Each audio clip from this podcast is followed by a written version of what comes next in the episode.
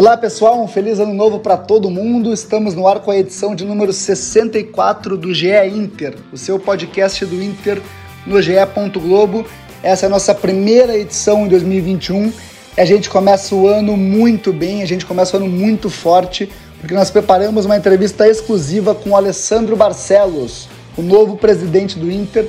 E olha, ele falou sobre muitos assuntos que vão ditar os rumos do ano do Inter a partir de agora.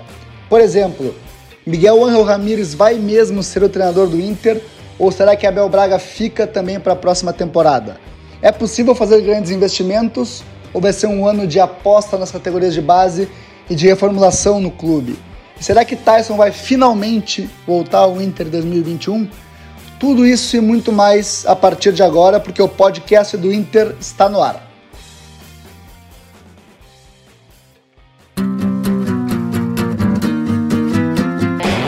Olha Allen. Vamos nessa, grande a chance, abriu pela direita, é no gol, vai no gol, bateu, é no gol, é no gol, é no gol, gol! Adriano é o nome dele! Pegou, largou, tá viva dentro da grande área, o Fernandão bate, gol! Faz o gol, garoto, faz o gol, faz o gol, faz o gol, faz o gol, é no gol, é no gol, é no gol, é... Galera ligada no GE. Globo. É comecinho de ano, primeiro dia do ano.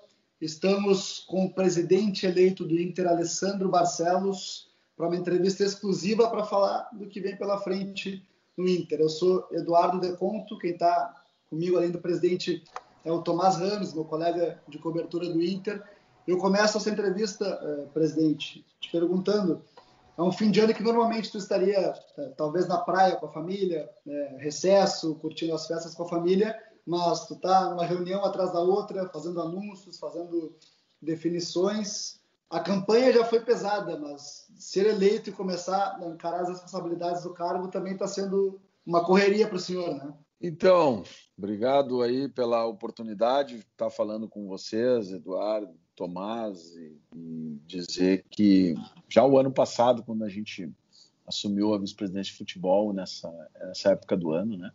A gente já teve uma experiência importante também que é, nos permitiu aí trabalhar com uma reformulação do plantel naquela ocasião, saída de 25 atletas em dezembro ainda, chegada de outros, montagem de equipe, novo treinador, também foi uma dinâmica interessante mas ela não foi nem parecida com essa, que é uma dinâmica, primeiro, por óbvio, cargo da presidência, com outras responsabilidades, pós uma eleição também bastante, como tu falasse, é, difícil, né, que nos deu uma, uma vitória importante, uma maior eleição de um clube de futebol no Brasil e a maior votação de um presidente de clube de futebol, que nos dá mais responsabilidade. Mas um momento atípico, né, de um ano de pandemia, de uma competição uh, em meio uh, a uma eleição, uma virada de ano sem pré-temporada, que nós tivemos, mal ou bem, uma, num período menor nós tivemos no ano passado, né, na virada, e esse ano sem pré-temporada, sem uma condição mínima de, de respirar ou de tratar de forma diferente, com férias e com reformulações e com reorganizações. Então, é muito diferente o que nos coloca com um desafio ainda maior de estarmos pensando no clube, né? Pensando no momento que vive o clube, naquilo que é importante, coisas que terão reflexo lá na frente são decididas agora e, portanto, que a condição que nos traz, né, como presidente eleito, tomando posse é, é, no dia 4, ela nos traz essa condição de também ter essa experiência de clube, que nos coloca frente a decisões que nunca precisaram ser tomadas neste ambiente, né, de campeonato, eleição misturado, virada de ano, uma temporada que entra dois meses adentro do ano seguinte, nos fazem ter tranquilidade, tomar decisões, que é a nossa responsabilidade, olhando para o presente e olhando para o futuro. É isso que, que esse momento nos diferencia demais porque as coisas são concatenadas com a realidade que se apresenta hoje e a que se apresentará amanhã e a que se apresentou ontem, que é a de um clube uh, que chega no final de ano desclassificado de duas competições, mas muito vivo na competição principal, que é no Campeonato Brasileiro, com uma mudança de técnico recente que não era esperada. Quer dizer, isso também faz parte deste contexto que nós estamos encontrando agora e que precisamos ter muita, uh, muito cuidado, muita paciência e muita, eu diria assim, uh, envolvimento uh, para resolver, porque são questões que, dependendo da solução que se dá, elas podem ter reflexo hoje ou podem ter reflexo amanhã. Presidente, o senhor, né, nesse fim de ano, o senhor uh, confirmou a sequência do Abel, o João vai ser seu vice, o Paulo Braga seu executivo. Com esse trio para liderar o futebol, como o senhor acredita que o, o que o senhor espera da, da virada para os 11 jogos restantes? Então, eu quero celebrar, diria essa pode ser a palavra, esse momento importante, porque a decisão tomada em comum acordo com o treinador, a permanência dele, ela é de fundamental importância para o clube. Tanto eu, conselho de gestão que assumiu, vai assumir, né? Todos nós tivemos a mesma opinião de que fundamental é a manutenção desse trabalho por tudo isso que eu expliquei até agora, né? O início dele lá ali atrás, com a chegada do Abel, uh, o fato do Abel estar afastado primeiro pouco tempo de treino, depois afastado do gramado por conta do Covid, o retorno dele à convivência com os jogadores e com o vestiário, uh, a entrega desse grupo que nós ajudamos a montar lá no início de 2020, é, dentro de campo, nos levam a entender que nós precisamos estar muito focados nessas 11 rodadas. Presidente, é, você falou em planejamento e eu lhe pergunto: planejamento para o Abel Braga é só até o fim da temporada ou ele pode, de repente, permanecer também até o fim de 2021? Ou o planejamento seria Miguel Ángel Ramírez a partir da próxima temporada, a partir de fevereiro? Nós assumimos o clube no meio de uma situação atípica. Uma coisa é você assumir o clube numa pré-temporada, numa um período de férias, senta, organiza, planeja, chama as pessoas que vão trabalhar, chegam, né? Mantém aquelas pessoas que vão ser mantidas e trabalha com a perspectiva de planejamento do ano todo. Não tem como fazer isso. A gestão anterior planejou até dezembro, fez um contrato com o treinador até fevereiro, mas sabia que não estaria em janeiro e fevereiro executando esse planejamento. Nós não fizemos o planejamento até fevereiro, mas sabemos que temos que executar o planejamento até fevereiro. Então veja bem a diferença que é de uma situação normal. Nós vamos fazer um planejamento de curto prazo, é isso que nós estamos fazendo, concluir esta temporada e durante isso, com a chegada dos novos profissionais, é a, o planejamento de médio e longo prazo. Para isso que o Paulo Brax, para isso que ele vai montar sua equipe agora é, de trabalho, diretiva, para trabalhar e construir conosco, né? Mas nós muito mais um trabalho de, de estratégico, de garantia dos, dos nossos pilares que fizeram parte do nosso projeto, mas ele sim com a responsabilidade de, de transformar isso em plano de ação e execução para que a gente possa desenvolver esse planejamento. O que, que eu quero dizer? Que a decisão tomada já antes de nós assumirmos da manutenção da comissão técnica do grupo de jogadores, que é este grupo, para o término do Campeonato Brasileiro, nos dá inclusive esta nova condição de trabalharmos com planejamento para a gestão toda né, de uma forma mais tranquila. Né? Tranquila é uma palavra difícil de usar no futebol, mas uma, uma forma mais adequada organizar, de avaliar plantel, de ver se tem necessidade, quais são as necessidades. Isso nos deu essa, essa condição, que eu acho que é muito bom para o Internacional, repito isso. É, eu estou convencido. Não se interrompe um trabalho que está funcionando bem, não se busca é, é, mudanças disruptivas no momento em que tu não tem nem como fazer. Na minha opinião, e eu estou convencido disso, insisto nisso, porque às vezes vejo algumas pessoas, não muitas, poucas ainda, em dúvidas sobre essas decisões que tomamos e algumas querendo contradizer isso, querendo jogar contra um, um, uma discussão de projeto nós não abandonamos uma linha do nosso projeto agora. Ninguém está acima do Internacional. Não é o Alessandro, não é o projeto que uh, a chapa o Inter pode mais representou. Vai estar tá acima de, um, de uma estrutura como o Inter que tem um trabalho né, a zelar e uma continuidade a ser como clube, como instituição, a ser mantido. Então, nós estamos trabalhando com esses valores e tenho certeza que isso é, é, tá, vai ser importante para o presente e para o futuro. Pensando mais, mais uh, pragmaticamente, falando do planejamento. Planejamento para o Abel é só até 24 de fevereiro. A partir de 25 de fevereiro, tá em, tá planejamento é aberto, é para o Miguel. Em aberto, Eduardo. Não, está em aberto, Eduardo. Nós temos um planejamento organizado, pronto, até dia 24 de fevereiro. Além do dia 24 de fevereiro, esse planejamento não existe. Ele vai começar a existir agora a chegada do Paulo Brax com a organização do trabalho. Sendo bem claro, é isso. Nós temos um planejamento de curtíssimo prazo, temos um projeto que vai ser implementado de três anos, mas as coisas, projetos se desdobram em plano de ação, em ações, em, movimentações, né? No caso de um time de futebol, em plantel, em análise de plantel, em análise de, de forma de jogo, de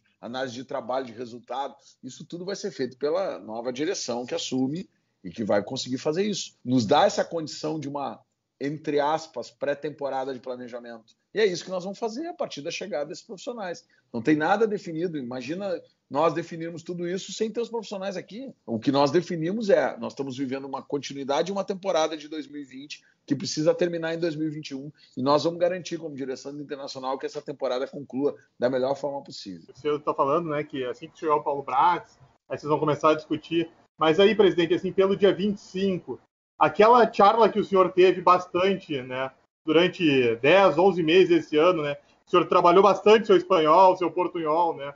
Será que ela vai, vai ser mais forte, assim, a partir de 25 de fevereiro? Porque já teve uma charla em alguns momentos, né, presidente? Tu sabe, Thomas, que eu sou. Bah, eu sou um. Eu, eu tenho um péssimo portunhol. Várias conversas que eu tinha aqui, às vezes por telefone com o Cudê, e, volta e meia, às vezes eu via um comentário, me dispersava aqui em casa falando, e às vezes vinha a minha filha, meu filho, bah, pai, mas esse teu portunhol eu não sei como é que o Cudê entende. Não é muito charla, não, eu tenho que falar, eu tenho que falar em português e eles têm que entender, mas brincadeira à parte, a gente é, respeita muito o trabalho de vocês, respeita muito que é essência do jornalismo, que é buscar informação, né? mas a gente tem uma responsabilidade imensa como presidente internacional de conduzir as coisas. A gente tem trabalhado com muita seriedade com as pessoas. Eu acho que a permanência é, do Abel, uma figura que eu conhecia como ele como meu ídolo, né? Eu como torcedor nunca tive o prazer de trabalhar com o Abel. É, tive aí sim o prazer de conversar e conhecer o Abel e sei o quanto ele preza pelo internacional e, portanto, também do nosso lado um respeito com, a, com ele, assim como temos um respeito com os outros profissionais que trabalharam no clube, né? O caso que eu citei aqui do Cudê, outros que nesse período todo de processo nós conversamos com outros profissionais, né? É, também para entender o momento de vida, o tipo de trabalho, a metodologia.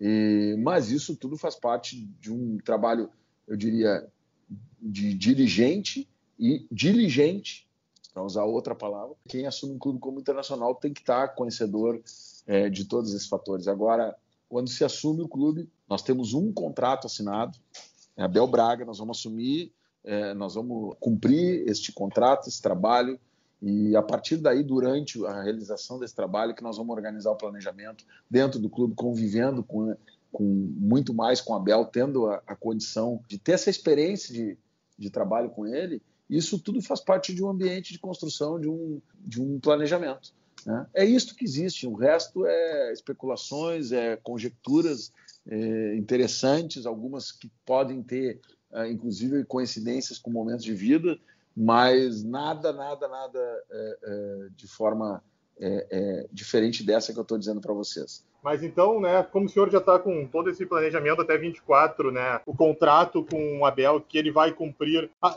a partir do dia 25 de fevereiro, presidente, de 0 a 10, qual a chance de o Ramires estar no Beira-Rio? Cara, não vou, não tem 0 a 10, hoje é zero, mas aí tu vai me dizer lá na frente pode virar uma condição? Pode. Ao contrário, hoje tu me perguntar o Abel ficar no Inter, o Abel é 10. É o treinador do Inter. Essa método de colocar numa, numa régua, ele sempre tenta transformar as coisas mais, de forma mais objetiva. O que eu te digo é que hoje nem, né, não, não tem um, um planejamento pronto para o, a fase seguinte, portanto, todos os nomes que forem cogitados a partir do dia 25, eles são zero e poderão alguns desses nomes que vocês citarem, entre eles esse, ser né, um número melhor na régua. Agora, hoje, o nosso treinador é o Abel e o treinador de 0 a 10 é o Abel, o Abel é o 10, né? E não tem treinador 7, nem 8, nem 0. Teramos, tere, todos que vierem uh, a serem cogitados nesse momento, eles receberão nesta tua lógica aí, zero. Presidente, independentemente de quem será o, o, o treinador, é, de 0 a 10, de 0 a 100, enfim, é, é, o que eu vou te perguntar é o seguinte: há possibilidade, vocês cogitam, estudam, a depender também de como o Inter vai se classificar no Brasileirão, de iniciar o gauchão com um time mais de garotos, é, porque vai ter uma, uma, diferença de quatro dias entre o fim do Brasileirão e o início do gauchão. Deixa eu fazer uma proposta para vocês aí. Eu vou fazer para vocês, vou fazer para os colegas de vocês, tá? Pensem que o presidente ganhou a eleição, mas ele não terminou a temporada 2020, tá? Tratem o presidente uh, olhando para frente a partir do final da temporada. Senão fica um negócio desleal com todo mundo, entendeu? É, o único presidente que teve que assumir no meio de uma temporada sou eu. Tenho um compromisso com o clube. E eu, como eu falei, o clube está acima de qualquer projeto. E eu vou tratar assim até o final. Né? Isso é importante para tentar compreender um pouco do, da forma como a gente está trabalhando. Né? E essa, as perguntas que dizem respeito ao futuro, elas atrapalham o presente. Né? E a gente não quer atrapalhar o presente. Então, a gente quer ajudar o presente. É, é um presente que não foi, como disse o presidente Marcelo Medeiros esses dias, ele não foi pensado por ninguém antes, né? Ele aconteceu e está aí, está colocado para nós, a eleição no meio de um, de, um, de um, campeonato, a pandemia, o campeonato. Bom, e aí essa é a dificuldade que foi colocada e nós estamos enfrentando ela dessa forma. E a forma que eu acho melhor para o clube é esta forma. Então, faço esse apelo aí, né? Porque necessariamente nós vamos ter que usar jogadores que não estão atuando nem sequer entre os 30 e poucos que estão no grupo principal hoje. Isso vai ser necessário para iniciar o, o, Campeonato Gaúcho. Nós precisamos garantir vaga na, na fase de grupos, né? Precisamos, porque porque além de nos dar né, uma condição financeira, nos dá um desafogo de calendário, vai lá para abril, início da Libertadores. Caso contrário, nós teremos no início, no início de março também uma pré-Libertadores eliminatória que nós tivemos, aliás, em 2020, no início do ano, e que foi uma experiência difícil pra caramba. Então, são tudo questões diferentes. E eu acho que a gente tem que tratar, eu sempre aprendi isso na minha vida, a gente, isso falando em pessoas, mas também em situações, né? Tratar diferente os diferentes, tratar diferentes as situações diferentes. Não é a mesma coisa do que os outros anos. As perguntas têm que ser diferentes, as respostas serão diferentes. Por quê? Porque é tudo diferente. Inclusive, te perguntar sobre começar um campeonato com outro ainda em andamento quatro dias depois é uma situação diferente, né? Por isso que acabei perguntando de, de, como se faz essa transição, né? Porque tu assume com um trabalho em um campeonato em andamento antes de poder de fato começar a tua temporada, né? Por isso a pergunta é de como Sim, vai ser essa transição. Nós vamos ter que ver a situação física desses atletas que estão vindo direto, né? De, acho que começamos a jogar em julho, se eu não me engano. Agosto, acho, né? Agosto que nós começamos a jogar. Eu não me lembro mais agora quando é que começamos a jogar de novo. Agosto em diante, jogamos né, direto, estamos jogando direto, quer dizer, vamos chegar em final de fevereiro, em que situação? Como é que prepara esses jogadores para frente? Né? Isso, quem tem a melhor resposta né, será o corpo técnico, as pessoas que fazem parte da fisiologia do clube, né, da preparação física, que vão poder, a partir de relatórios de, de performance, nós temos o retorno de jogadores importantes que vai dar justamente ali no final de fevereiro, início de março, né? O Guerreiro, né? A situação agora com, com a, a bem encaminhada renovação do, do Renzo Saravia, o Bosquilha, tudo isso tem que fazer parte de um planejamento, de, de uma equipe que vai ter que entrar em campo já em março e enfrentar novos desafios. Evidentemente que, que baseado também no resultado de campo do Campeonato Brasileiro. Nós teremos janela agora é, em fevereiro, se eu não me engano, internacional. Podemos sofrer assédio aos nossos jogadores. Tudo isso vai ter que estar presente agora, gente. É, é um mundo de coisas acontecendo e a gente tem que estar preparado para enfrentar todos esses desafios. Uh, presidente, uh, ou seja, pelo que o senhor disse, uh, em um cenário ideal, com o Inter entre os quatro, óbvio, eu tenho certeza que o senhor quer o Inter em primeiro, né? Mas seguindo entre os quatro, que é como o Inter está agora, e tendo mais tempo, né, para poder entrar direto na fase de grupos, a ideia seria pelo menos fazer um, um período de recuperação, de pré-temporada de alguns dias para o grupo reequilibrar. Seria mais ou menos isso. Eu não tenho isso. João Patrício está pilotando isso agora, né? Direto lá. Eu estou participando muito disso. Inclusive, é uma definição nossa no conselho de gestão. Uh, nos dividimos por algumas especificidades do clube e eu fiquei responsável por estar muito próximo ao futebol, então vou acompanhar a vice-presidente de futebol para e passo junto com o João Patrício. E a gente não chegou a, por óbvio, definir isso, né? É apenas uma expectativa aí talvez necessária, conhecendo um pouco do futebol que a gente conhece, de que tenha que ter algum momento aí mínimo para recuperação física e, e até organização melhor daqueles que estão na sequência de jogos, no ritmo que estão é, os nossos atletas. Então, isso vai depender muito dessa avaliação de, de performance, enfim, de condição física, né? E na necessidade também viabilidade da utilização de, de jovens. Então, a nossa sub-20 não tem esse ano a, a Taça São Paulo, o que nesse aspecto é uma vantagem para nós do profissional, né? Da, da, equipe profissional, consegue colocar esses jovens em ritmo né, já mais alto de competição, de competitividade. Eles estavam de, de férias até pouco tempo atrás, voltaram a disputar o Campeonato Brasileiro, quer dizer, vão chegar num ritmo também forte ali, e talvez no auge, inclusive. Então, isto, cara, isso monta um cenário que a gente vai ter que olhar bem para ele e ver quem vai nos ajudar e de que forma melhor vai poder nos ajudar. Perfeito. Presidente, eu vou uh, voltar numa pergunta, uma resposta anterior sua sobre o assédio que os jogadores do Inter vão, uh, devem sofrer, né? Porque, enfim, todo, toda janela isso é recorrente. Fala especificamente dos mais uh, assediados, digamos assim. Patrick, Edenilson, o próprio Vitor Cuesta. É, a sua ideia é que todos sigam, não só para concluir a temporada, mas também para 2021. Sim, nós não fizemos ainda a avaliação, nossa gestão nem assumiu ainda, né? A avaliação criteriosa do plantel. Isso não é, não é só é, uma avaliação, aliás, não é só não. Ela não depende de uma opinião, mas depende também de números, de, enfim, de, de dados, de informações que a gente quer que é coletada da forma como esses jogadores tiveram a sua performance, a sua entrega ao longo do tempo, né? Eu tenho certeza que alguns estão crescendo, inclusive outros estabilizaram. Avaliar um pouco, né, esse plantel. Mas o Inter também, assim como é um clube muito grande, que eu diria, eu dizia para vocês, né, de Conto e Tomás, lá atrás, quando eu estava no futebol, que o Inter não saía do mercado nunca, né? É, também não sai do mercado para venda. O Internacional é um clube também vendedor, né? E, portanto, nenhum jogador é inegociável. Nós, evidentemente, que não queremos nunca perder a parte desportiva, queremos sempre ter competitividade, mas o Inter é um time que participa de um mercado de futebol ativo felizmente tem essa condição de ter ativos atraentes ao mercado, né?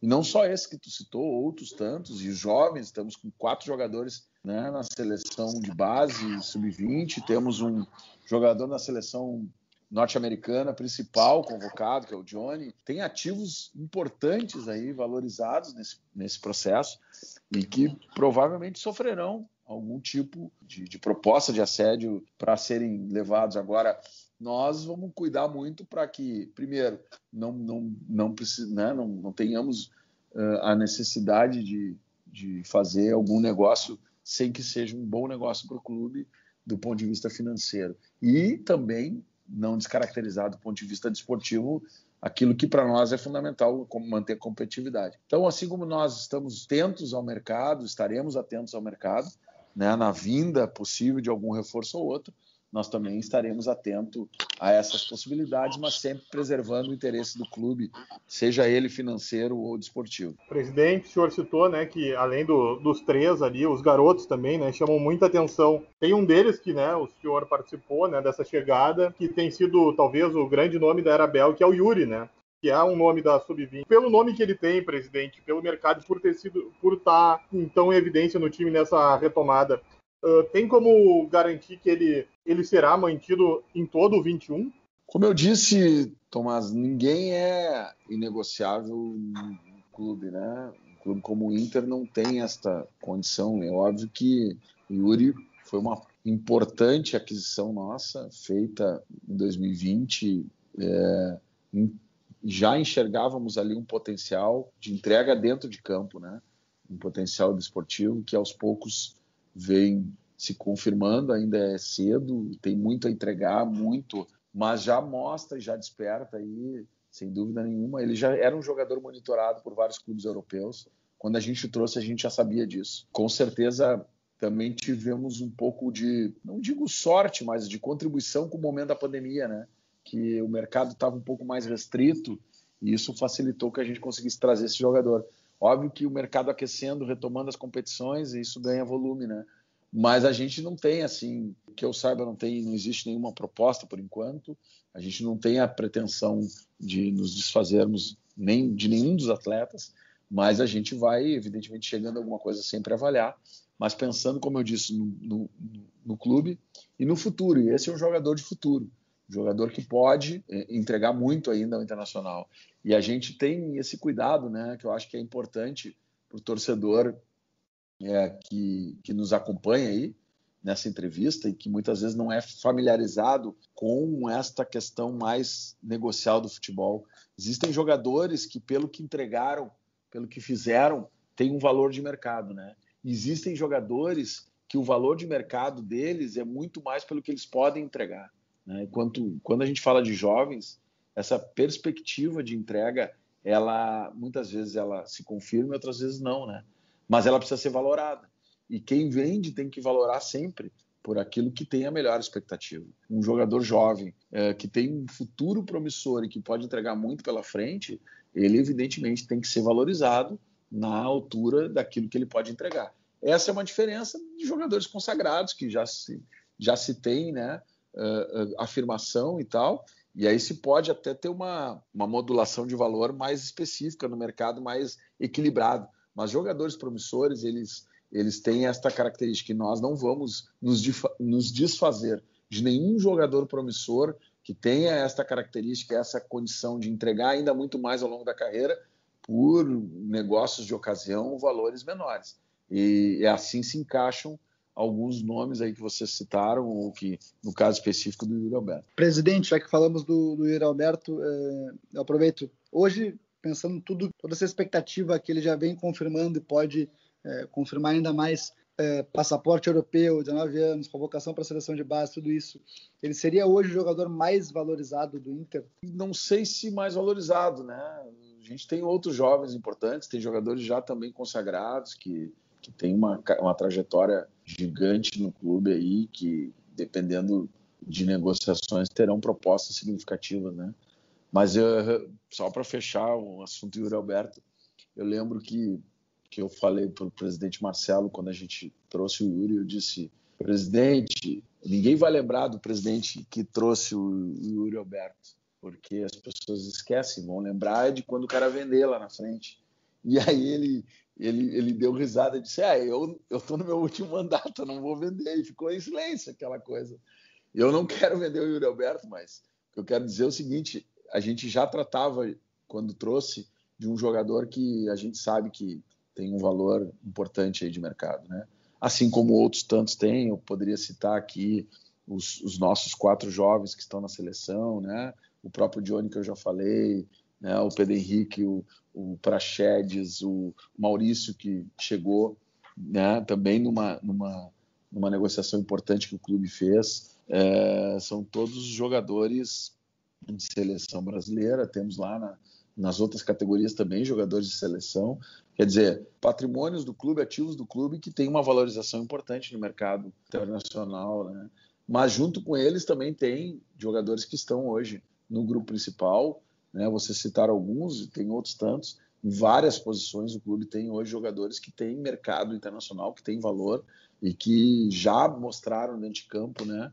a sua entrega e o seu resultado. Então, é, eu diria que nós temos um plantel equilibrado, um plantel com, de alguma forma falando do aspecto financeiro né, é, interessante do ponto de vista do valor, mas a gente sempre quer mais, né? E aí a gente olha para isso observando lacunas, necessidades e trabalhando com a melhoria.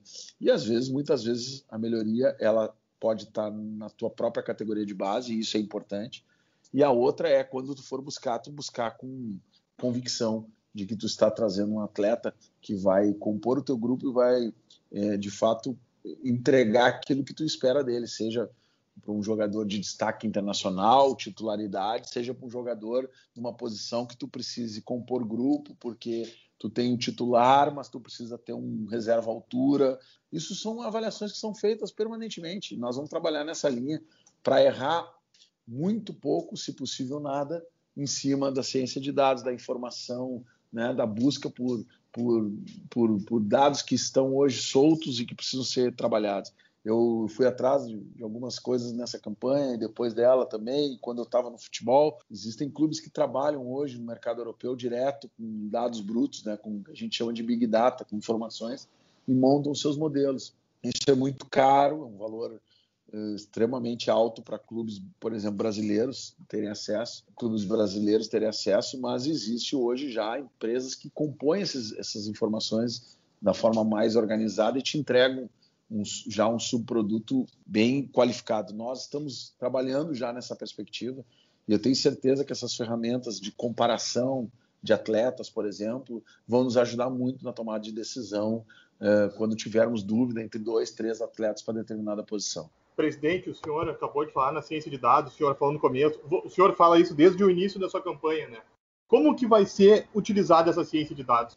O processo de contratação ele parte muito de uma avaliação do plantel que é feita em conjunto com a, aqueles que fazem a, o acompanhamento dos, da temporada com números, análise de desempenho, que são que é um setor do Inter, junto com a comissão técnica que faz a sua avaliação, a sua forma de jogo, a característica dos atletas que estão disponíveis no grupo a partir dessa avaliação se chega a uma determinada, ou, digamos assim, definição de lacunas, né, que seriam posições ou perfis. Esses perfis eles devem ser procurados no mercado a partir daí sim do, do conhecimento técnico das pessoas. Isso não, é, é, nunca será desprezado nem desconsiderado e tem importância, mas também do conhecimento da dinâmica e da forma de jogo que esses atletas possuem, seja na sua movimentação, seja no seu desempenho físico, quantos quilômetros. Eu preciso de um lateral que chegue, faça 10 sprints por jogo no mínimo, de tantos quilômetros e, bom, isso é um dado importante. Isso tu joga no sistema e tu acaba tendo um corte, evidentemente direcionado também aos aspectos financeiros que tu tem limites, né? Porque senão tu pode botar ali né, um Leonel Messi e tu não vai ter dinheiro para trazer o Leonel Messi. Feito isto, tu já começa a ter um filtro um pouco melhor das, das capacidades e oportunidades que tem. Isso passa por um novo debate, uma nova, vamos dizer assim, filtragem, uma, um novo corte, onde tu aproxima ainda muito mais essa lupa. Tu faz comparações entre esses jogadores com valências, por exemplo. Se eu quero um atacante que seja bom jogo aéreo, né? A valência hoje de um jogador que tem ataque à bola aérea, ele é, ele é possível ser mensurado em diversos parâmetros do futebol mundial, inclusive. Então tu vai para cima desses parâmetros e tu vai encontrar ali os caras que mais atacam a bola do ponto de vista aéreo. É uma característica que tu quer. Bom, que o jogador que o mapa de calor trabalhe saindo da área, buscando uh, uh, assistência e, e, ao mesmo tempo, execução de gols. Isso tudo são parâmetros, tu constrói isso. Bom, tem uma amostragem um pouco melhor, tipo, possibilita, a partir daí do comitê esse formado, pelo gerente de mercado, né, pela, pela comissão técnica, pelo executivo, a definir os alvos, as métricas financeiras com o teu financeiro. Quais é os limites que tu tem de negociação para aquela aquisição. Né? Muitos são negócios também que, que vi, são viabilizados sem a, a necessidade de investimento, são, são jogadores que já possuem o seu passe ou estão livres no mercado, portanto, né, o, o, o valor de investimento ele é menor, diluído ao longo do tempo de contrato. São características financeiras que fazem parte daí da definição da melhor estratégia. Muitas vezes, uma diferença pequena na qualidade para cima ou para baixo técnica, mas importante no negócio, viabiliza um negócio e inviabiliza um outro. Um jogador que tem uma qualidade técnica até menor, mas que se adequa talvez àquele momento, muitas vezes a condição de liberação desse atleta é muito difícil e ela não acontece no aspecto financeiro derruba todo a construção. Então por isso que é importante também e essa é uma característica que eu quero dizer para vocês assim, não é uma crítica, mas é uma constatação né, nós tínhamos um distanciamento da área financeira do clube ao futebol. Isso ocasionou muito de nós termos despesas elevadas no futebol. Nós não podemos ter mais isso. Nós não podemos contratar jogadores é, é, para ver se dá certo. Nós temos que contratar jogadores que vão dar certo. Podemos errar, vamos errar, vamos. Mas a ideia de contratar, sei lá, 10 jogadores para dois darem certo, os outros oito no final do ano devolver, é uma situação que a gente precisa é, é, reduzir muito e, se possível, acabar. E é dessa forma que a gente quer trabalhar e é dessa forma que a ciência de dados organizada vai nos ajudar. Depois tem outras formas, né? Não só no processo de contratação, mas no processo de mecânica de jogo, de treinamento, né? já usado pelos analistas de desempenho, né, as filmagens dos treinamentos, os dados de uma partida, quais são uh, as maiores fragilidades do, do, da tua equipe né, ao tomar gol, quais são as, as, maiores virtudes da tua equipe ao fazer gols, quantos gols de bola parada. Tinha um dado outro dia que me chamou a atenção, que 30% do, dos gols são, são, são realizados né, de bola parada. Se tu olhar o tempo de treinamento de uma equipe, creio eu que quase todas, elas não dedicam 30% do seu treinamento à bola parada, dedicam menos. Talvez isso seja um motivo pelo qual muitas equipes que dedicam menos tempo ainda façam menos gols de bola parada ou tomem mais gols de bola parada. Isso são informações importantes que quem acredita nesta questão da ciência vai ter facilidade em trabalhar com isso e vai usar essas ferramentas para seu benefício na aplicação de uma dinâmica de treinamento, de uma dinâmica de jogo. Isso é o que nós acreditamos e isso é o que a gente tem visto em clubes que estão hoje despontando no cenário mundial. E acho que o Internacional tem a obrigação de buscar esse, esse caminho, essa trilha. Olha, da minha parte, na minha parte aqui uma aula sobre como vocês vão usar meu presidente. Duas. mas Não, mas é assim, cara, é assim mesmo. E, isso está impreg... isso, isso, a gente tem que impregnar, tá? Eu dizia aqui uma entrevista agora há pouco, estava me perguntando sobre a questão de ser torcedor. Eu dizia que meus filhos viraram colorado por osmose, né? Eu levava eles no campo sem eles entender o que estava acontecendo. E hoje eles vão no campo sem eu, sem eu pensar, eles já estão antes de mim lá. Mas é a mesma coisa isso, isso é uma, é uma questão que tem que ser cultural, tem que ser impregnada no departamento de futebol, tem que todo mundo é, é, acreditar nisso e trabalhar com isso para que as coisas deem certo. A organização de tudo isso também passa por uma cultura e uma mudança né, importante. É óbvio que o Internacional já trabalha com dados, é óbvio que o Internacional tem a sua dinâmica, mas a gente quer intensificar muito mais isso para poder dar qualidade no trabalho. O senhor está enfatizando a importância de usar base, né, de utilizar cada vez mais. Vai, vai subir mais gente, presidente, agora já nesse, nesse início de ano, nessa virada? Eu não, eu, eu tive uma conversa com o Damiani mais específica, mais geral, assim, né? Não específica, desculpa, mais geral. Mas não tive essa conversa específica. O João Patrício, eu tive que resolver outras questões. O João aprofundou um pouco mais com eles. Uma primeira conversa aí, também compreender as, as dinâmicas que, que, que, o clube vinha passando no último período. A gente saiu, eu particularmente saí lá em setembro, e, e aí que, é, que na verdade a, a, nossa categoria de base começou, nosso sub-20 começou a se apresentar. Eu, tava, eu tinha saído do clube, então eu não acompanhei esse, esse último período ali, onde eles começaram a participar da competição do Campeonato Brasileiro e da Copa do Brasil. A gente hoje tem um grupo com 37, se eu não me engano, 38 jogadores dos quais boa parte já é oriunda da, da categoria de base, né? Óbvio que poderemos ter aproveitamento, vamos ter uma temporada atípica no início, né? O Campeonato Gaúcho já teve algumas mudanças aí, ou vai ter é, nesse aspecto é, regulamentar, da possibilidade de ter aí, a inscrição de mais jovens, de, de poder ter uma lista maior, entendendo as dificuldades todas que estão colocadas. Por óbvio, a gente vai ter que usar um pouco mais de jovens. Agora, dizer que algum que subirão definitivamente, né, é, já é precipitado né, nesse momento, uma vez que a gente já tem um plantel com um número elevado de jogadores, né, com muitos jovens, né, nem tanto ao, ao, ao céu, nem tanto ao inferno. Não, nós agora não podemos também fazer com que todos os jovens que estão na nossa. Nós, nós precisamos disputar os campeonatos sub-20, nós teremos competições importantes para essas categorias e outra processo de amadurecimento, né? Muito mais importante do que isso. processo de formação desses jovens precisa acontecer, né? É, o internacional, eu, eu, escutei uma frase de um profissional que eu, que eu gosto muito e ele disse um dia: base é formação é para formar e time principal é para ganhar. Não significa dizer que uh, jogadores na base não têm que se acostumar a serem campeões, mas eles não podem colocar esta, esse objetivo acima do objetivo que é a maturação correta, a formação correta e a preparação correta. Então também tem, né, parece um chavão isso, mas não é.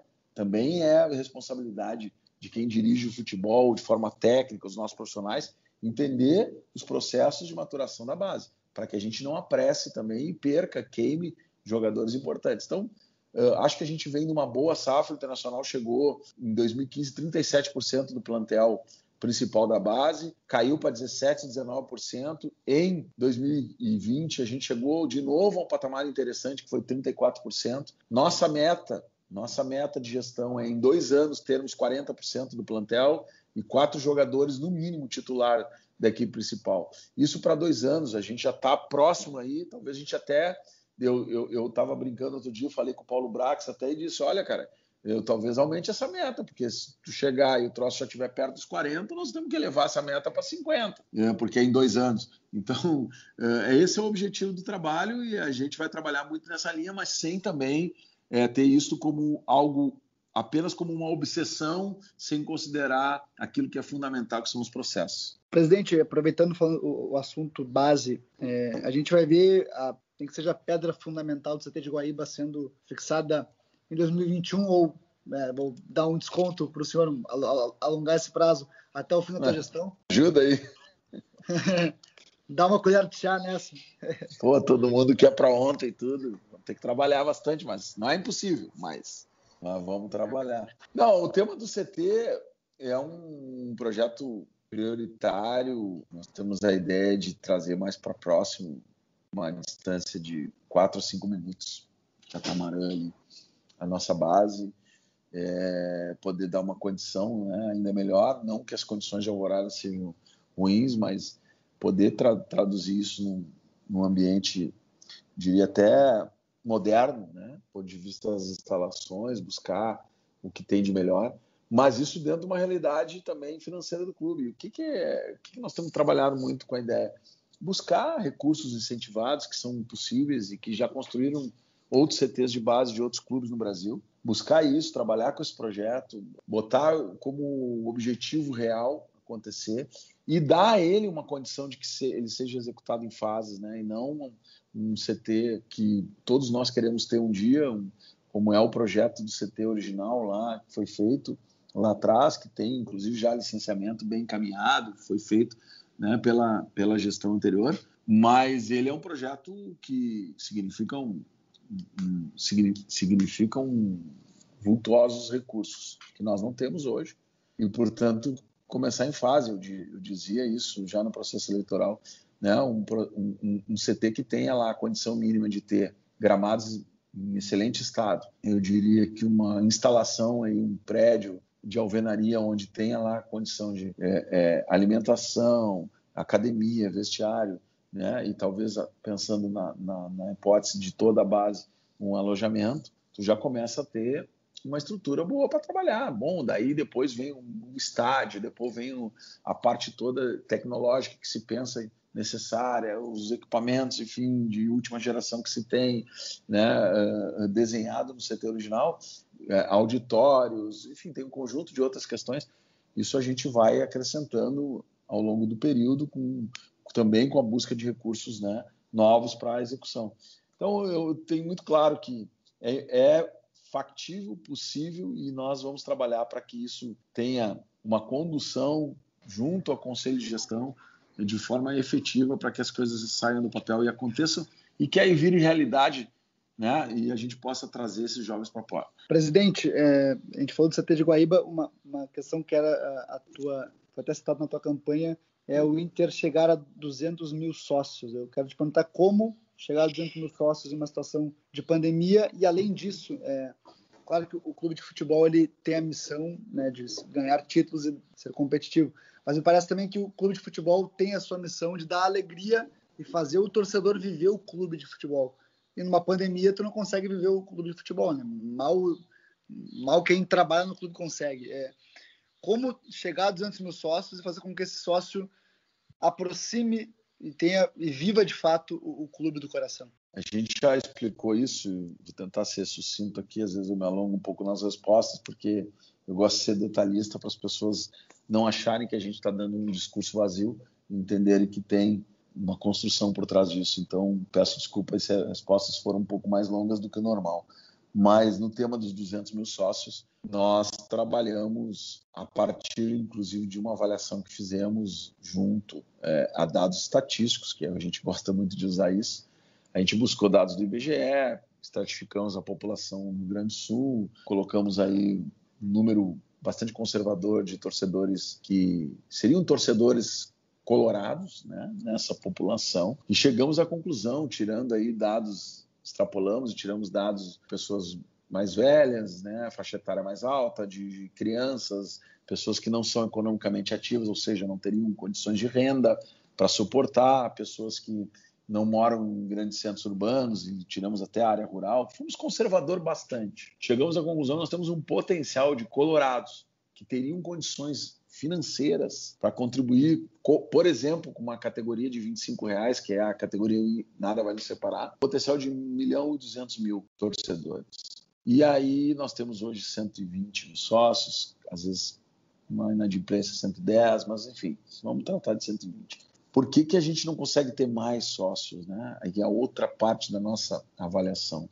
A gente não consegue porque a gente tem um único produto. Nosso único produto é o estádio e o dia de jogo. Se tratando de pandemia, ainda pior ainda, porque aí demonstra o quanto vale esses 110, 120 mil sócios que mantém o Internacional em dia, né? São sócios que fazem uma diferença danada na vida do clube. E tem que ser dito isso todas as ocasiões. Às vezes a gente não, não ouve, e eu costumava dizer isso quando estava lá na pasta da administração, né? E sempre disse isso depois da minha vida dentro do clube. Esses são os, os, os caras que ajudam o clube a sobreviver, porque essa receita é fundamental para o clube. Por que, que ela é fundamental? Porque ela é uma receita. Por que, que ela é fundamental? Não. Por que, que ela tem essa importância nesse projeto futuro de chegar a 200 mil sócios? Porque é aí que tem elasticidade. Os nossos contratos de patrocínio, os nossos contratos de televisão estão assinados nos próximos dois, três anos. E o valor é fixo. Onde que eu posso aumentar a receita? E não é aumentar a receita em cima, aumentar o valor de, de, associação, mas é aumentar em número de sócios. É exatamente ampliando. E como é que eu consigo fazer isso? É entregando a esse torcedor né, outras questões que ele hoje não recebe e que são entregues por outros clubes a outros, aos seus torcedores. Né? A experiência, a maior experiência do clube, de viver o clube, de ter Uh, uh, de ter o clube na palma da mão, né? O Inter ser o clube mais digital do Brasil, de poder levar conteúdo exclusivo para esse sócio, levar uh, experiências exclusivas, levar informação né, de forma diferenciada, ter com esse torcedor uh, a condição dele poder viver o clube mais próximo, aquele que, torcedor que está lá em Uruguaiana, né, ele vai receber no, no, seu, no seu computador, no seu note, no seu celular, coisas que ele não recebe hoje e que só ele vai receber. E que o vizinho do lado, que não é sócio, vai demorar um pouquinho mais para receber ou talvez nem receba. Esse tratamento, esse carinho, essa forma de relação. Isso é fundamental e nós vamos trabalhar com isso. Vamos trabalhar muito em cima dos consulados também, para que eles possam ter um relacionamento com o torcedor também além do jogo, mas que também no dia de jogo, quando esse torcedor vem a Porto Alegre, ao Beira-Rio, ele tem esse acolhimento, essa forma de, de, de recebimento dele aqui, de receptivo, né, mais adequada, né, com melhor tratamento. Isso eu tenho certeza que vai nos dar condição de chegar a 200 mil sócios. 200 mil colorados e colorados que poderão contribuir com valor mínimo para o clube né, e que vão nos dar esta condição de ter uma receita ordinária, que é o que nós estamos buscando, equilibrada com a despesa ordinária, que é aquela despesa que também bate na nossa porta todo mês. Se nós tivermos este equilíbrio econômico, financeiro operacional, a venda de atleta, que nós falamos agora há pouco, e o seu recurso proveniente disso vai ser para reinvestir no futebol. E aí a gente entra no círculo virtuoso, né? naquilo que alguns clubes já entraram. Eu posso citar aqui o Flamengo, que em 2013 tinha uma situação até pior do que a nossa, guardada as proporções, né? mas com um endividamento nominal muito maior. Uh, e o Flamengo enfrentou isso né? com outras fórmulas de encarar, porque a grandeza também é, financeira é outra, mas chega né, no final de 2019 com este com esse time que todo mundo viu e todo mundo achou bonito e todo mundo, uh, na nossa opinião, é, é, assim que a gente vai conseguir enfrentar situações concretas e reais que estão colocadas no nosso horizonte. Claro que diante disso também tem renegociação, alongamento da dívida, a possibilidade de outras formas de composição dos nossos ativos e a gente vai trabalhar com isso também. A pergunta foi especificamente sobre a questão dos sócios e como que quis, quis explicar aqui como que ela vai nos ajudar do ponto de vista financeiro. Presidente, o senhor assume com uma grande dívida, né? Ah, como o senhor acredita que consiga resolver e pagá-la? Então, a primeira questão é a gente buscar uma eficiência no nosso gasto, né? A gente não pode gastar de forma ineficiente. Gastar de forma eficiente significa reduzir custo. Reduzindo custo é uma parte da receita, a outra parte é aquela que eu falei agora na resposta anterior. Né? Buscar reduzir custo faz parte, só para não confundir as palavras reduzir custo faz parte da receita de bolo, tá? Da receita geral, assim, né? Mas a receita financeira, que é outro assunto, é, ela precisa ser aumentada dessa forma, com aumento, na nossa opinião. Vamos trabalhar, evidentemente, com o licenciamento da marca, os patrocínios, mas a nossa grande salto na receita ordinária, ela vai se dar na receita corrente, melhor dizendo, ela vai se dar em cima desse plano de sócios que nós queremos trabalhar muito para que ele aconteça. No ponto de vista da dívida, né? então isso nos dá um equilíbrio operacional e uma condição de pagar. Pagamento, nós temos que enfrentar a dívida. Né? A dívida se enfrenta pagando, né? de alguma forma, uma parte disso. Então, teremos essa condição operacional que nos dá. A segunda é trabalhando, sim, na questão do, do, do prazo desse endividamento, buscando alongar, buscando, a, a partir de ferramentas do, próprio mercado financeiro, formas de reduzir esse impacto, de buscar recursos com, diria, com, com condições financeiras melhores e com isso organizar, é, vamos dizer assim, esse clube né, de credores, aí, essa, esse condomínio de credores, e a gente possa ir é, abatendo isso de forma é, paulatina, de forma organizada e de forma bastante segura, para sem comprometer o dia a dia do clube. Isto sendo possível no curto prazo, em três anos a gente acredita ter um, um enfrentamento, uma redução, um melhor, uma melhor geração de caixa, que é o EBITDA, que é o que nos permite transferir recursos exatamente para abatimento dessa dívida e a gente ter uma condição financeira melhor. Isso tudo desafoga o caixa, o fluxo de caixa, que é outra coisa que também precisa ser trabalhada para que o clube mantenha, e foi esse o grande esforço que se fez nos últimos quatro anos, mantenha o seu pagamento das suas despesas referente a, a compromissos né, com fiscais, é, é, compromissos salários mês a mês em dia.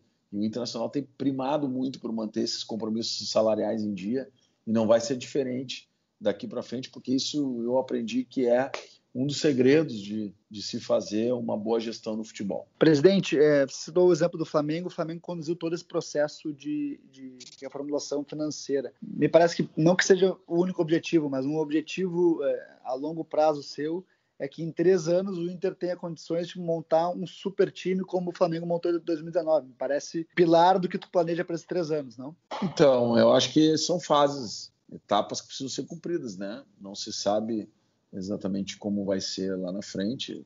Quisera o próximo presidente possa é, ter essa condição, né? Mas a gente não abre mão do presente, tá? De conta do presente, de ser competitivo. Trabalhou muito para isso. Acho que o nosso plantel, vou reforçar isso. O plantel que a gente tem hoje é um plantel né, que tem condição de buscar título, tem condição de é, vitórias, né? E portanto, é, uma coisa não não não de maneira nenhuma é, suprime a outra, né? É, quando a gente usa o exemplo do Flamengo aqui, é muito para dizer essa necessidade de ter muita clareza no enfrentamento a essas questões, né?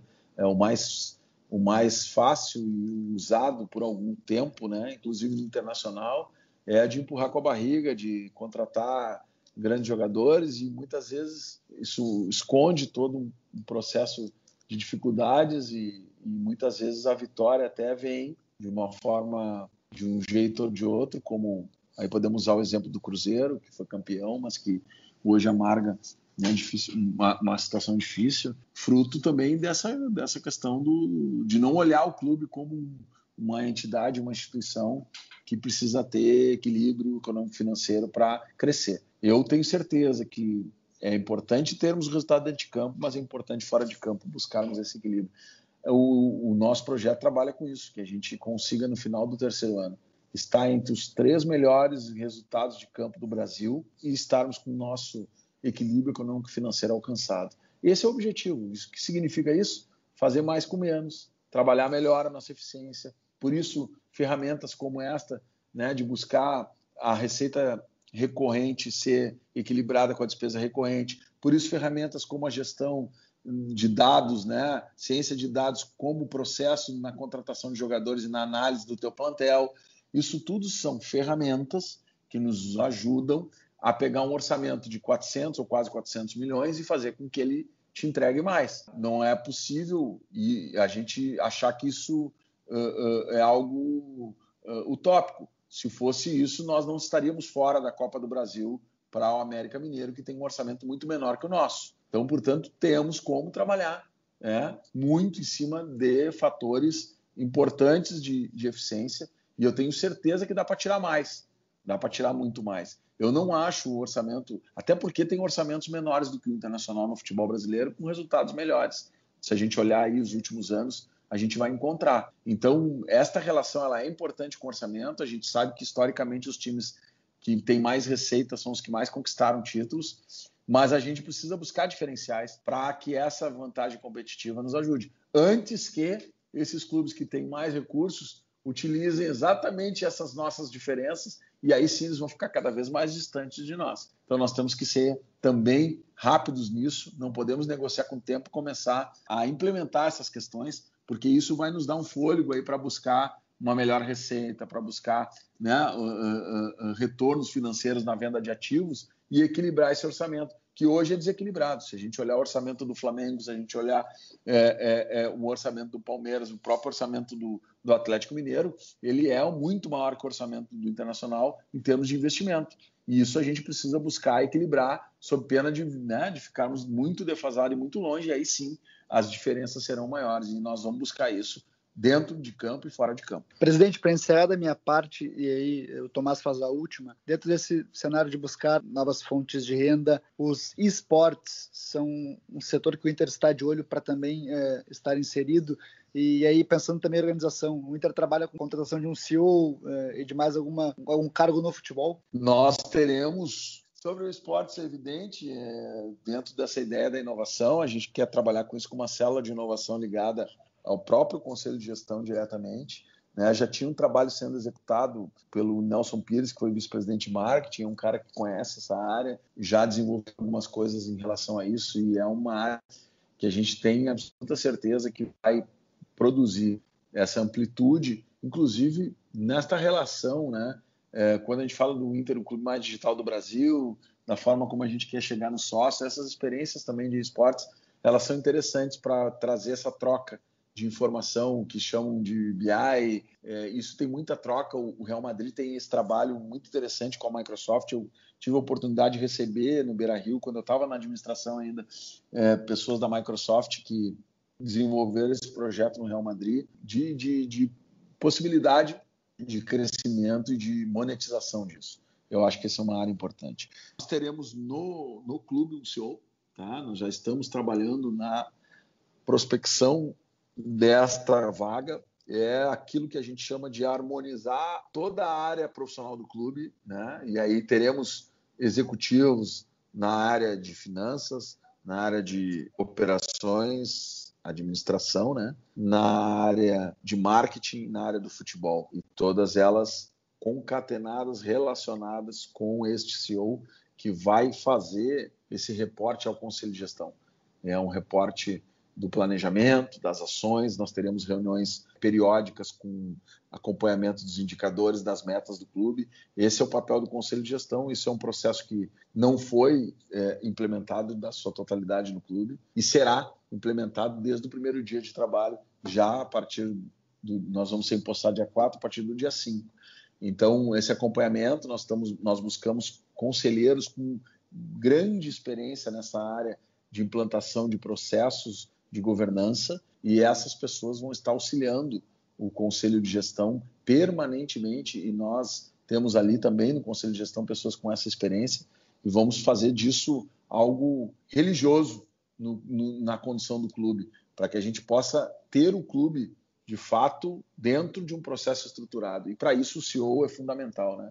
No organograma do futebol, nós estamos organizando a partir da chegada do Paulo, ele vai dar corpo a isso, dar forma a isso, e à medida em que as coisas avançarem, a gente vai comunicando a vocês o formato e o trabalho, tendo muito claro os dois aspectos que vão se traduzir na estrutura do futebol: a utilização das categorias de base e a ciência de dados. Presidente, senhor né, comentou no começo né, nosso, nosso, nosso papo que vai ficar em Porto Alegre, né, por causa dos inúmeros questões Sim. que o senhor tem a resolver, né? Presidente, será que na virada, é, talvez não necessariamente no dia primeiro, mas no dia primeiro o senhor já vai poder, né? Mas será que, presidente, nós vamos ver nos primeiros dias de janeiro a assinatura do pré-contrato do Tyson, que já vai estar livre? Essa possibilidade, ela sempre não é o primeiro ano que ela acontece, agora com um pouco mais, eu diria, de é, expectativa, porque o contrato né, do Tyson, todo mundo sabe, se encerra no meio do ano. Nós tivemos um primeiro contato de aproximação, eu particularmente não conhecia o, o empresário, o Alcione, o empresário do, do Tyson, que conduz a carreira dele há muito tempo e que é um parceiro do clube, eu conhecia ele de contatos que a gente teve por telefone, e tal, mas pessoalmente veio a pandemia e gente não conseguiu conversar antes. Eu saí do clube e retornei agora. Mas é um primeiro contato, a gente entendeu a, a, com, a condição de contrato do Tyson é até o meio do ano, é, dificilmente ele tem como sair antes desse meio do ano e a gente vai continuar monitorando isso. Vamos ter provavelmente outros outros momentos para estar tá avaliando isso. O jogador já demonstrou inúmeras vezes o interesse de vir para jogar no Inter e é um jogador importantíssimo no cenário mundial, um jogador que tem uma qualidade, não precisa nem aqui ser descrita, e um jogador que tem identidade internacional. Vamos tratar com todo cuidado, mas sem também é, gerar uma expectativa no torcedor, porque ela não depende só do clube, ela depende das condições de negócio, ela depende de um outro clube, ela depende de uma condição financeira que hoje, né, todo mundo sabe o quanto o, Tyson representa no cenário mundial, o quanto ele, ele é valorizado nesse cenário, né? e a dificuldade que se tem de trazer um jogador é, é, dessa expressão para um clube, como a gente já conversou aqui durante esse tempo todo, tem as suas dificuldades, os seus limites financeiros. E nós não vamos, de maneira nenhuma, comprometer o futuro do clube, né? E a gente tem essa preocupação. Então, tudo no seu devido tempo, com a sua devida responsabilidade, com o seu devido equilíbrio, a gente não está aqui nenhum momento negando que teria interesse em ter o Tyson no clube, mas a gente também tem que ter a transparência e a condição de falar com o torcedor de que nós vamos tratar isso com, com, muito, com muito equilíbrio, com muito cuidado, para que a gente possa, se possível, chegar a algum acordo lá na frente, que seja bom para o jogador, que ele se sinta acolhido, a torcida, tenho certeza, vai o receber muito bem, o clube também, mas numa condição que o clube possa é, honrar e não, e não deixar nenhum momento isso ser o ponto principal da relação. Presidente, é, vamos encerrar a nossa entrevista com uma certeza. Nosso internauta que ouviu o podcast do Inter, ler a matéria no GE. Globo, vai ter pleno conhecimento do que a tua gestão pretende para o Inter, que foi um papo muito é, esclarecedor, muito bacana e também muito longo, né, sobre, sobre o que o senhor e a sua gestão pretendem para o Inter. Eu te agradeço pela disponibilidade, como estamos gravando essa entrevista no dia 30 de dezembro, que tu possa ter uns minutinhos ali, umas horinhas para curtir com a família virada de ano. Muito obrigado feliz ano novo, presidente. Obrigado, Eduardo. Obrigado, Tomás. Um prazer estar falando com vocês e principalmente por vocês chegar na torcida colorada, né, que nos acompanha. Vai ser um ano muito trabalho, muita dedicação nossa. Gosto de ser bastante transparente nesse conteúdo, porque é dessa forma que a gente também quer ser cobrado. E é dessa forma que a gente deve ser cobrado, né? Sendo transparente com vocês nos detalhes das questões que a gente quer enfrentar, a gente também acaba entendendo que essa é uma forma de trazer o torcedor para próximo, nos ajudando a que isso seja de fato uma realidade ali na frente. Muito obrigado, um excelente 2021 para todos nós e que os colorados e coloradas que nos assistem, nos ouvem, nos acompanham né, no, no, na matéria possam é, é, ter motivos de orgulhos para que no final de 2021 a gente comemore muitas vitórias e já no começo, por que não, de 2021, a gente possa, quem sabe, ter um, um título brasileiro tão sonhado aí, tão desejado por todos nós. Eu sempre vou acreditar e tenho certeza que este grupo que está lá, esta comissão técnica, tem condições de, de brigar ainda por uma posição melhor no campeonato e, por que não, pelo título. Essa foi nossa entrevista com Alessandro Barcelos. Espero que todos tenham gostado do papo, tenham também é, entendido um pouco do que se pensa para o Inter em 2021 e o podcast GE Inter fica por aqui. Esta edição e todas as outras edições estão disponíveis para você ouvir lá em ge.globo barra geinter, em ge.globo barra podcasts e também em ge.globo barra inter, a sua página do Inter no ge.globo, onde você encontra todas as informações de Inter. Vocês também podem ouvir esse podcast no Spotify, no Apple Podcasts e no Google Podcasts. Nós voltamos semana que vem com mais uma edição do podcast GE Inter.